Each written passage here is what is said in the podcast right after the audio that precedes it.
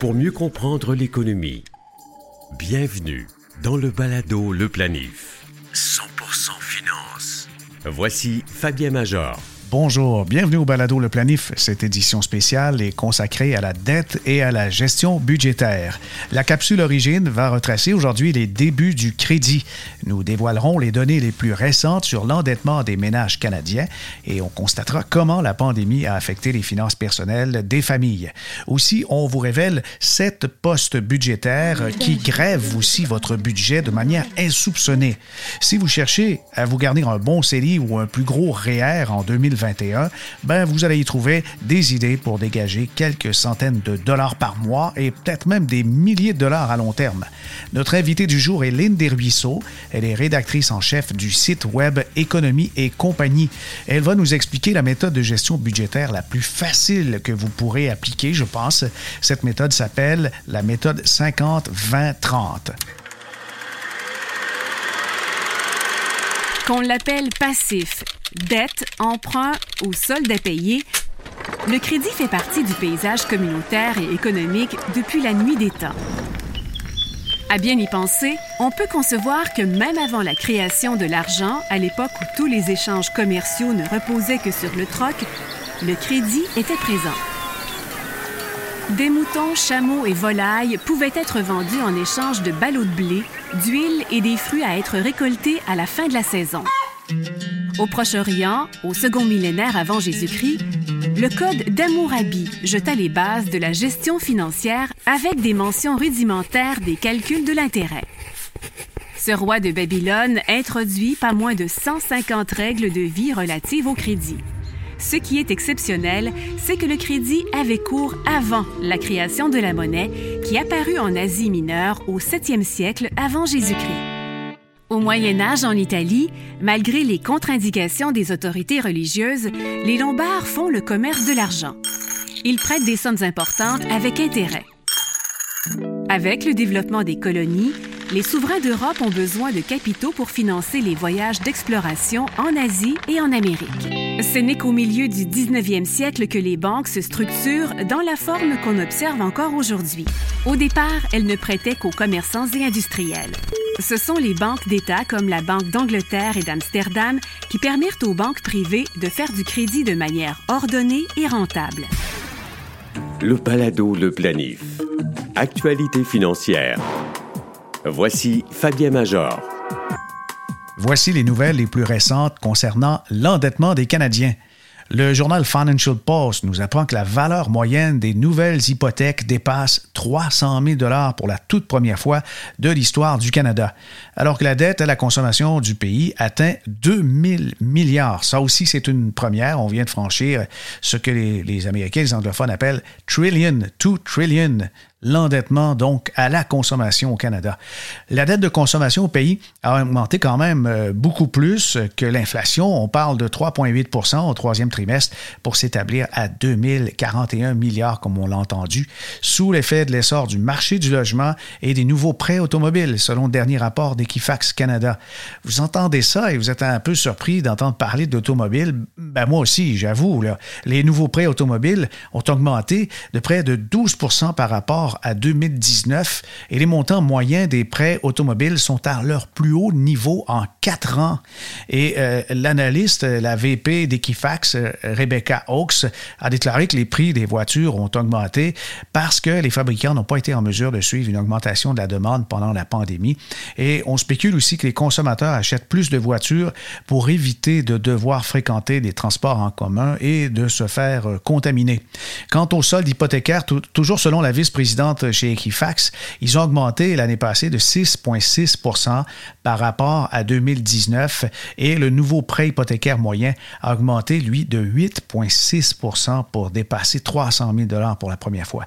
Une augmentation de 8,6%, ça reflète aussi, je pense, les augmentations de prix en immobilier qu'on a pu observer partout à la grandeur du Canada.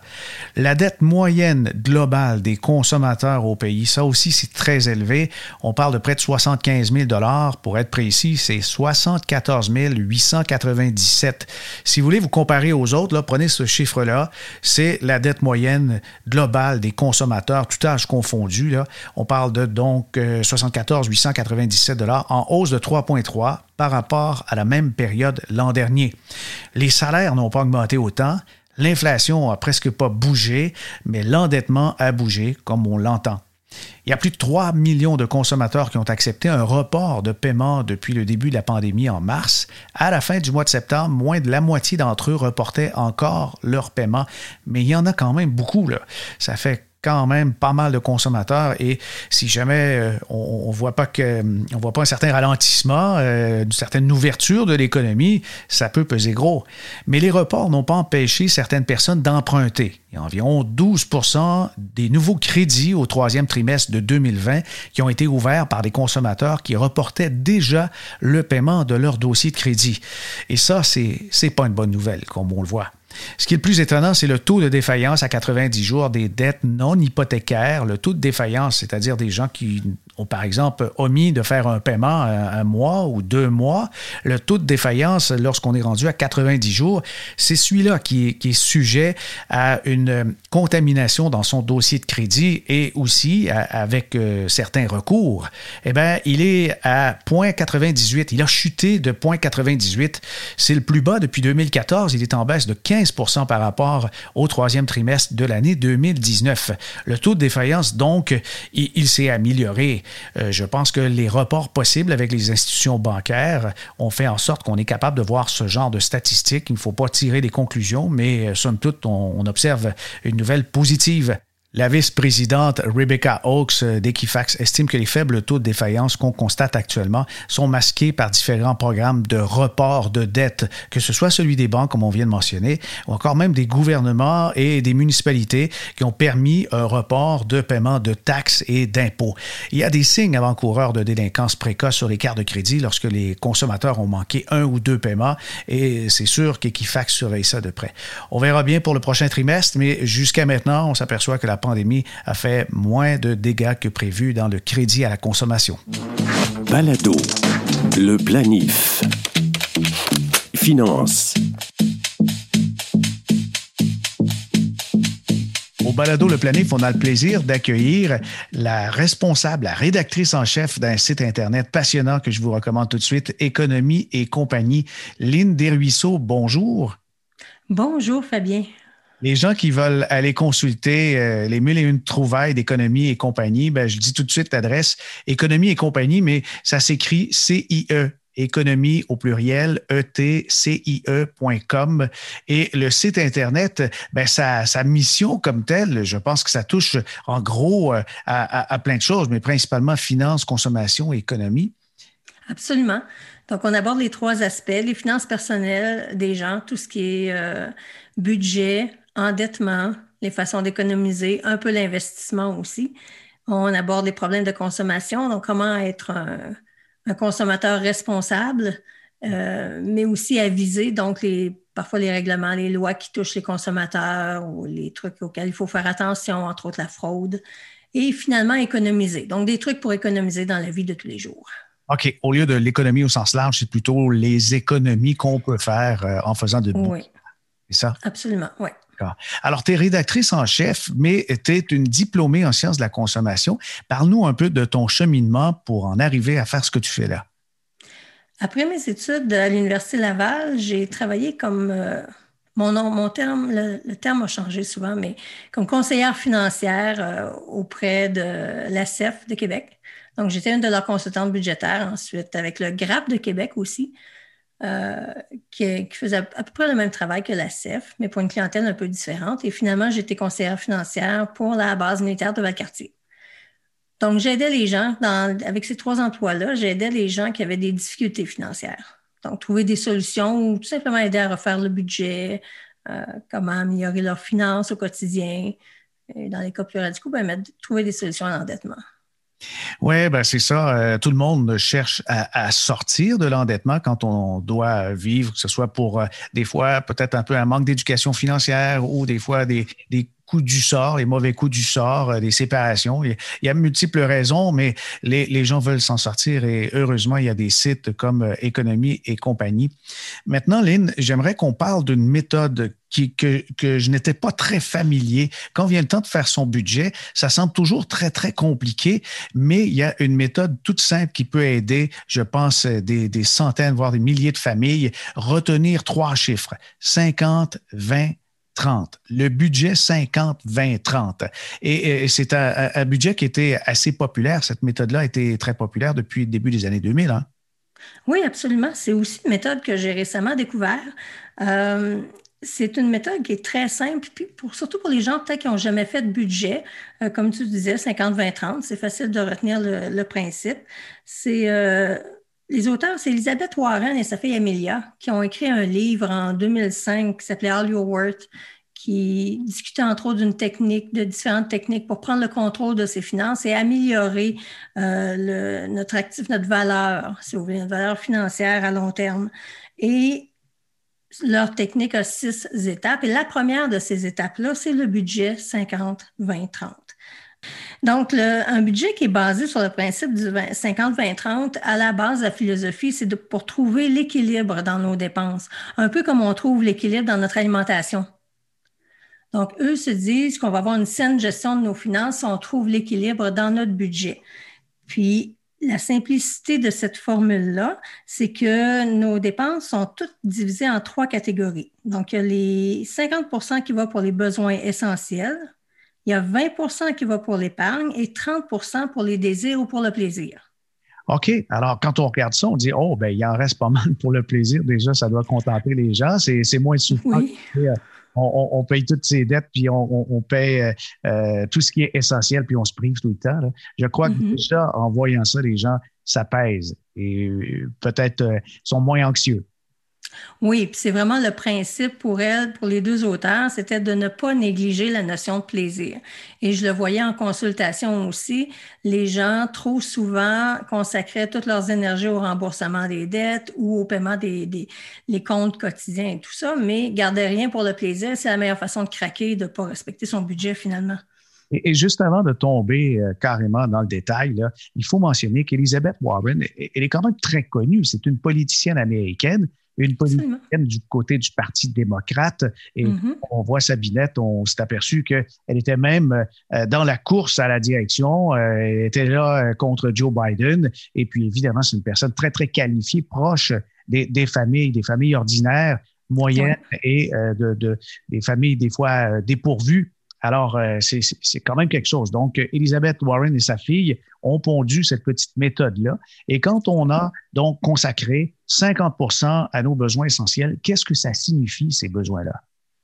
Donc, les besoins essentiels, c'est tout ce que ça prend pour réussir à vivre finalement. Donc, le logement, le transport, l'épicerie de base, les vêtements de base. Donc, on ne parle pas des vêtements de luxe ou des, la troisième paire de souliers qu'on s'achète, mais bien on n'est pas dans le boutin, là. C'est pas les chaussures. Non, non. pas du tout.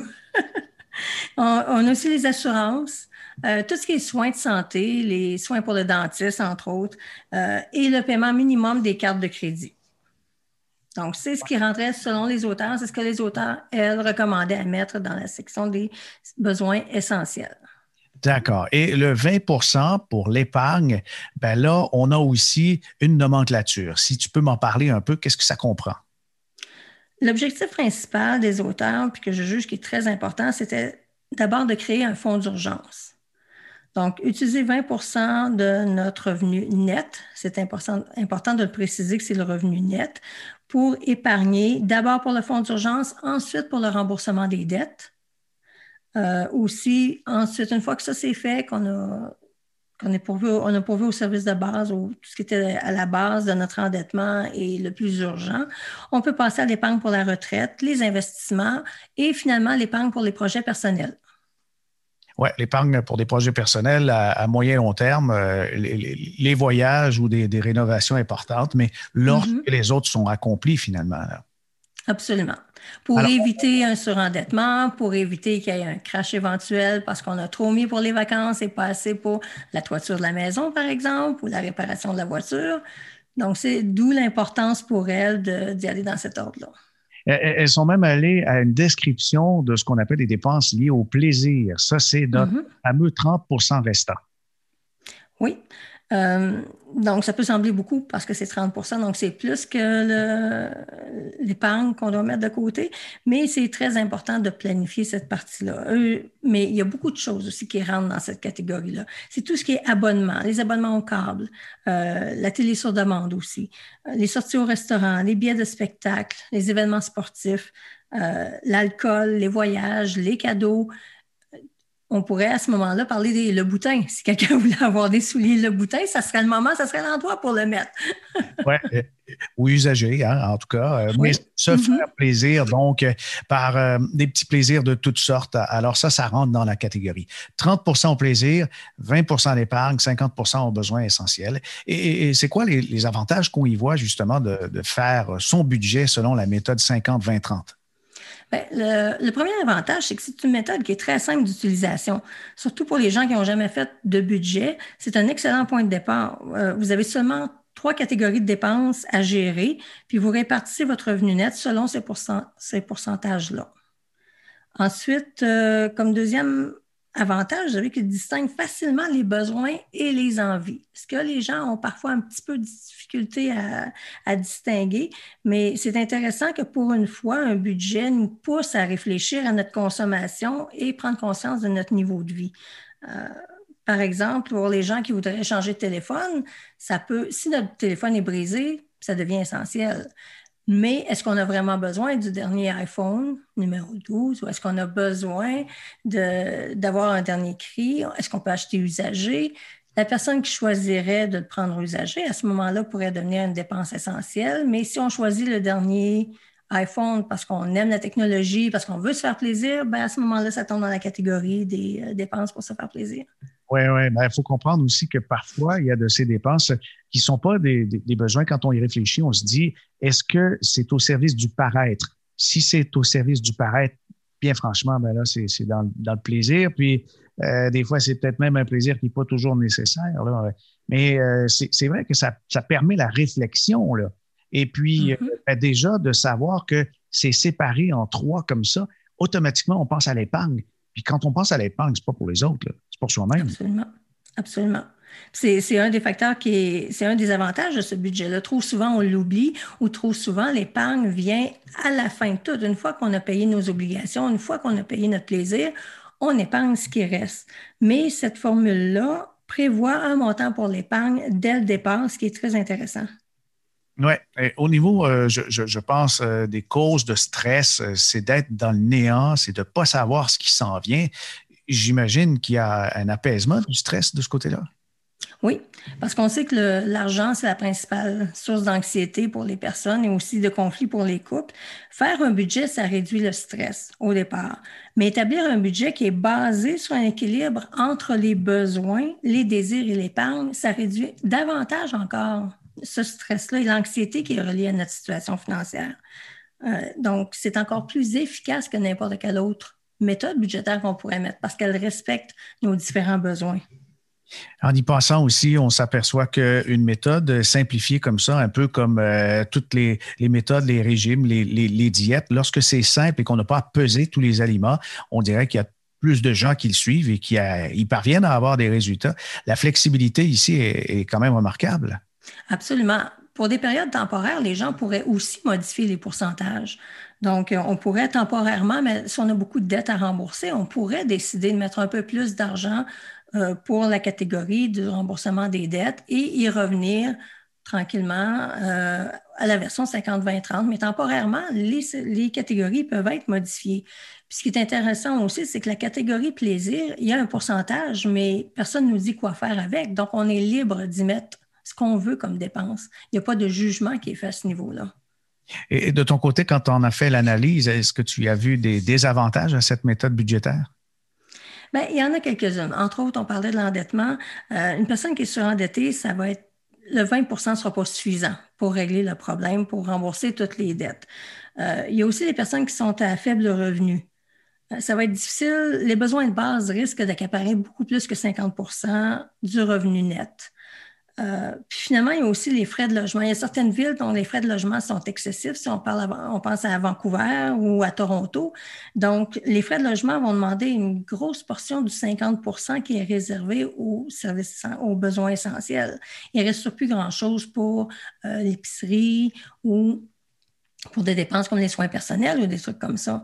Donc, euh, dans ces situations-là, ça peut être difficile de respecter le 50-20-30 par contre, on peut s'en inspirer quand même pour arriver à boucler notre budget. Donc, sans respecter 50% mais peut-être y aller à 70% Donc, on peut s'ajuster en fonction de notre style de vie ou nos, conditions de vie. Hum. L'important, c'est d'avoir une méthode. Puis, euh, avec celle-ci, euh, pour quelqu'un qui n'a pas d'aptitude mathématique ou qui a une faiblesse de ce côté-là, même au niveau informatique, qui ne va pas nécessairement utiliser un, tableur, un chiffrier Excel, on peut tout simplement avoir un, trois cahiers et dans le cahier, on, a justement euh, ces, grandes catégories et, le fait de s'arrêter et puis de réfléchir à ces catégories et de les ajuster, c'est déjà un très, très, très grand pas qu'on on souhaite que les gens vont entreprendre pour la nouvelle année. Absolument. Puis ça amène une réflexion intéressante aussi sur la consommation. Puis au niveau de la gestion, ça peut être facile, trois cahiers pour, euh, répartir nos catégories, mais aussi on peut avoir trois comptes de banque pour nos dépenses. Donc c'est facile. On a un compte où les prélèvements se font automatiquement pour toutes les dépenses essentielles. Si on pense au paiement des dettes ou euh, au paiement du loyer, les taxes euh, municipales, on peut avoir un compte où on vire le 30% de notre salaire net pour nos dépenses personnelles, notre plaisir. Donc, on ne risque pas d'embarquer dans l'argent qui est réservé pour les autres catégories en fonctionnant comme ça. Le fait que tu as travaillé avec des associations de consommateurs, est-ce que tu vois que cette méthode-là peut euh, solutionner euh, certaines situations problématiques euh, auprès de certaines familles? J'ai pas eu l'occasion de la tester, mais je pense que oui. Parce que, comme je le disais au départ, les gens, parfois, quand ils sont en situation de crise, quand ils viennent chercher de l'aide, ça va mal, veulent une solution, sont parfois très motivés et veulent trop en faire pour régler le problème et se réservent rien pour euh, l'avenir ou pour le plaisir. Donc, ça, ça peut amener des problèmes. les gens manquent de motivation ou se découragent facilement. Mais une méthode comme ça, c'est facile à gérer. Une fois à la maison, ça va être facile de la mettre en place et ça respecte toutes les sphères de la vie. Planifiez mieux avec le balado Le Planif. Pour cet épisode consacré au budget, au crédit, j'ai pensé euh, mettre en relief des dépenses qui sabotent nos vieux jours parce qu'on ne les regarde pas passer tout simplement. Mais là, on a entendu une bonne méthode pour faire un budget intelligent. Il est temps maintenant d'analyser, de scruter ces dépenses, ces relevés de carte de crédit ou de compte bancaire. Et vous allez voir des, des dépenses récurrentes qui grèvent le budget dans certains postes particuliers. Et ma petite recherche m'a permis de m'apercevoir que les tatouages c'est très, très, très coûteux. Oui, certains vont peut-être euh, relever les sourcils en entendant le mot tatouage euh, dans, un balado qui traite de finances personnelles, mais pourtant, les bons tatoueurs demandent jusqu'à 200 dollars de l'heure pour transformer votre corps en fresque épique. Et en fonction de la complexité du tatouage et de la renommée du tatoueur, certains n'hésitent pas à débourser. J'ai trouvé un, type qui s'est fait euh, tatouer un seul bras, 16 000 dollars. Pensez-y, de 2 000 à 16 000 dollars, on peut voir des dépenses comme ça de tatouage. Et il n'y a pas à dire, hein, juste un bras, ça coûte un bras. Les animaux de compagnie. Vous savez que l'alimentation, l'alimentation destinée aux animaux domestiques, ça s'est raffiné avec le temps. Peut-être pas autant que celle des humains, mais euh, parfois pas loin. Un chien de taille moyenne qui mange du cru, de la nourriture crue, ça peut coûter facilement 300 dollars par mois à son propriétaire, sans compter les cours de dressage, toilettage, vétérinaire, les jouets, les gâteries et autres accessoires. Et certains n'hésitent pas à amener leur animal de compagnie euh, dans, tous leurs déplacements, y compris en voyage. Et l'Association des médecins vétérinaires du Québec estime que le coût d'entretien annuel moyen d'un chien est de 2300 dollars par année. Oh, avant de se lancer dans cette aventure, je pense qu'il faut calculer, il faut vérifier. Les chaussures, ça c'est pas un mythe. Les Nord-Américains adorent les chaussures de toutes sortes et selon certains sondages, ils en possèdent en moyenne pas moins de 25 paires, dont plus de la moitié n'ont été portées qu'une seule fois. Alors avant de se lancer là-dedans, il ben, faut y réfléchir. Et croyez pas que ça ralentit avec la pandémie. Certains achètent leurs chaussures en ligne et les portent probablement moins Les sorties au restaurant, ben ça, on sait que c'est de moins en moins possible hein, avec euh, le confinement, avec les couvre-feux. Mais les sorties au restaurant, si ce n'est pas ça, c'est quand même euh, du restaurant qu'on fait livrer. Et à la longue, la facture de restaurant peut être très salée. Vous cherchez de l'argent pour vos vieux jours, regardez donc de ce côté-là. Si vous additionnez, par exemple, euh, les lunchs, les livraisons, les soupers, une fois ou deux par mois, qui peuvent coûter 70 dollars ou davantage, vous pourrez avoir dépensé au bout de 20 ans près de 40 000 dollars en sortie et livraison de restaurants. Le poste des jeux de hasard, c'est un poste particulier parce que celui-là, euh, je trouve qu'il est un peu malsain puisqu'on va dépenser de ce côté plutôt que de mettre de l'argent de côté pour ces vieux jours. Et les jeux de hasard et d'argent coûtent environ 400 dollars par année aux Québécois. Ceux qui jouent à la loterie vidéo y consacrent 2000 dollars annuellement et la, somme atteint 3000 dollars pour ceux qui fréquentaient les salons euh, de jeux de l'Auto-Québec dans le passé. Ils vont réouvrir, soyez sûrs. Mais imaginez ces montants si, euh, par exemple, on les consacrait à, à s'établir un fonds d'urgence pour faire face à un revers de fortune. Ça serait un peu plus approprié, je pense consoles et jeux vidéo. Selon une étude de PayPal réalisée il y a moins de deux ans, les gamers canadiens passent 52 heures par mois à jouer. 52 heures. Et plus de la moitié, 55% sont des femmes. Ça, c'est une grande surprise. Les jeux ne sont pas les mêmes, mais les femmes jouent beaucoup sur appareil mobile, mais euh, les gars peut-être plus sur console. Mais euh, il y, a le coût des consoles, ordinateurs, appareils mobiles et les jeux comme tels, mais les joueurs dépensent en moyenne 328 dollars par année, que ce soit sous forme d'abonnement ou parfois pour euh, télécharger des, fonctions, même des, vêtements, des, des pour les personnages et des armes. Ils achètent en ligne donc du matériel totalement virtuel et totalement sans valeur à long terme. Alors, c'est à réfléchir. Hein? Les soins esthétiques et le coiffeur. Une coupe avec coloration et mise en pli, vous savez, ça peut coûter facilement 150, 160 dollars. Quant à la manucure complète, on parle de 110 dollars plus taxes pour boire, etc. Et ajouter les petits pots de crème de toutes sortes, shampoing, crème de rinçage et autres. Ben, euh, certains et certaines vont dépenser plus de 2500 dollars par an pour leurs produits et soins corporels. Ça va maintenant de nos jours autant pour les hommes que pour les femmes. Il n'y a pas de distinction de ce côté-là. Alors, comme petit euh, petite conclusion, moi, je vous invite à analyser soigneusement toutes vos dépenses au moins deux fois par année et en ce moment, c'est un bon moment pour le faire. Vous avez peut-être plus de marge de manœuvre que vous ne croyez et pour éviter de dépenser rapidement votre paye, établissez donc des cotisations automatiques à votre CELI. Vous avez encore droit cette année d'y contribuer pour 6 000 En diminuant les sommes consacrées au jeu, à la loterie, ben là, vous allez pouvoir vous dégager, comme on l'a entendu plus tôt, un bon fonds d'urgence. Et à long terme, ben, une bonne machine à café, ça peut faire économiser des centaines de dollars. De grâce, ne vous dirigez pas vers les machines à capsule. C'est plus coûteux que d'ordinaire et c'est relativement simple lorsqu'on a une machine manuelle. On achète son café, on a son petit moulin et, euh, écoutez, c'est très simple. Je pense qu'en une à deux minutes, on peut se faire un excellent café qui sera aussi bon qu'au resto. Oui, ben, je, oui, on, devrait. Oui. Vous appréciez notre podcast, alors n'hésitez pas à le noter sur les plateformes comme Google, Apple, Stitcher, Spotify et maintenant TuneIn.